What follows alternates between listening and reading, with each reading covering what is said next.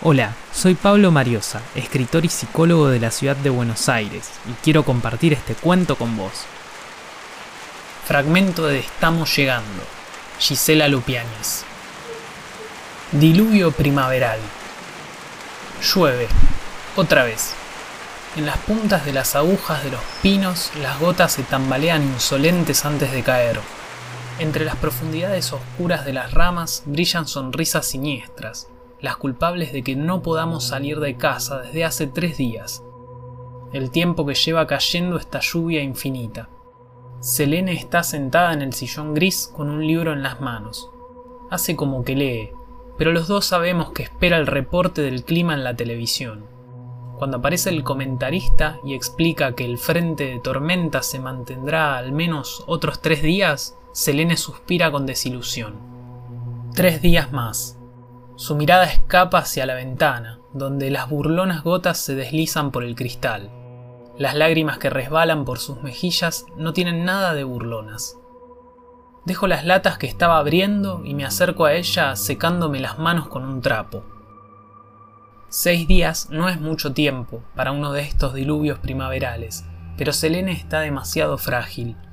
A algunos se les hace difícil resistir el interminable repiqueteo de la lluvia en los techos, el eterno sarcasmo de las gotas de agua desarmándose en los cristales, el embrujo de las sonrisas dentadas ocultas entre las agujas de los pinos. Mi novia, con sus 28 años, ya ha vivido varias tormentas, pero aún así... Me siento a su lado y le saco el control remoto de las manos. Apago el televisor y la obligo a mirarme. Está bien, le digo. Tres días pasan rápido. En cuanto salga el sol, caminamos hasta la costanera y hacemos un picnic mirando el mar. Ella siente para complacerme y abre de nuevo su libro. Vuelvo a la cocina a trastear con mis latas, pero por el rabillo del ojo la descubro hipnotizada por la ventana otra vez. Las gotas forman caras sobre el cristal frío, caras sonrientes, caras de pánico, caras terroríficas.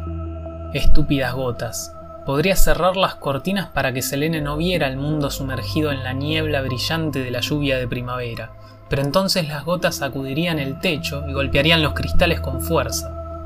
Estúpidas gotas. Quieren que las veamos, que enloquezcamos, quieren que salgamos. Casi todos hemos aprendido a mantenernos serenos mientras llueve. Vivimos preparados para la posibilidad de cuatro días, seis, ocho, de precipitaciones ininterrumpidas, Nuestros sótanos están repletos de comida envasada, agua en bidones, remedios, juegos de mesa, libros. Pero siempre hay alguien que siente que la reluciente transparencia tras los cristales lo llama sin pausa. Cada tormenta deja como saldo una decena de muertos. Por eso no le saco el ojo de encima a Selene. Ha dejado el libro sobre la mesita de centro y observa el recorrido de las gotas en el cristal de la ventana. El televisor está encendido otra vez y en la pantalla se repiten diferentes imágenes satelitales de la mega tormenta. Estoy por acercarme a ella, exasperado por su falta de resistencia, para arrancarla de la fatídica dupla ventana televisor, cuando el caldo de pollo enlatado hierve y se derrama. Me giro para contener el desastre y escucho el control remoto cayendo al piso. Pasos rápidos y el crujido de la puerta al abrirse. ¡No! Es lo único que se me ocurre decir, pero ya es tarde. Selene desaparece en la lluvia. Un coro de lunáticos alaridos acuosos saluda su llegada a la línea del pinar. Ella vacila y se vuelve a mirarme. Desesperado grito su nombre y le hago señas para que vuelva.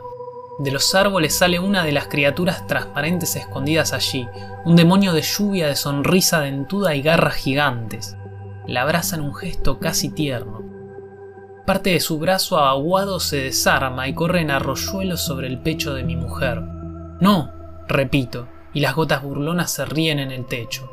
El vidrio de la ventana se llena de sonrisas feroces. Selene ya es de su propiedad. Otros demonios de lluvia salen de entre los pinos. Decenas de ellos. Forman un círculo y bailan exaltados. Cantan con voces líquidas, se ríen con carcajadas chorreantes, Forman parejas que danzan y se intercambian con movimientos gráciles. El círculo crece, se expande, es un lago, un océano de rostros lunáticos y manos con zarpas. Los engendros se balancean, se juntan, trepan unos sobre otros hasta formar una torre más alta que los pinos, siempre riendo, siempre eufóricos, siempre salvajes. Ondulan acercándose a Selene, la levantan, la obligan a trepar sobre las espaldas húmedas hasta la cima. El que la abrazó al principio trepa detrás de ella, en la cúspide vuelve a abrazarla y sus labios se diluyen sobre la boca de la joven. Entonces la empuja, ella cae y detrás se precipitan los monstruos, formando una cascada que se desarma desde las alturas. Selene se estrella contra el suelo y sobre ella se forma un lago de criaturas transparentes. Una sinfonía gutural repiquetea sobre los gritos de mujer. El agua baila y gruñe mientras se tiñe de rojo.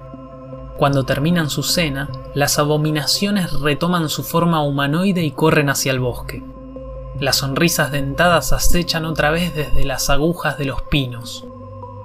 Sobre el pasto mojado solo queda una de las medias celestes con soles amarillos de Selene. Vuelvo al interior de la casa, cierro la puerta y las cortinas. Por mí, las estúpidas gotas pueden golpear el techo todo lo que quieran. Me sirvo un plato de sopa de pollo y me siento frente al televisor, a ver la repetición de las imágenes satelitales de la tormenta que se desarrolla sobre todo el planeta. Fragmento de Estamos llegando. Gisela Lupiáñez. Gracias por escuchar. Si te gustó mi lectura, te invito a seguirme en Instagram y en Facebook como Mariosa Pablo. Nos leemos.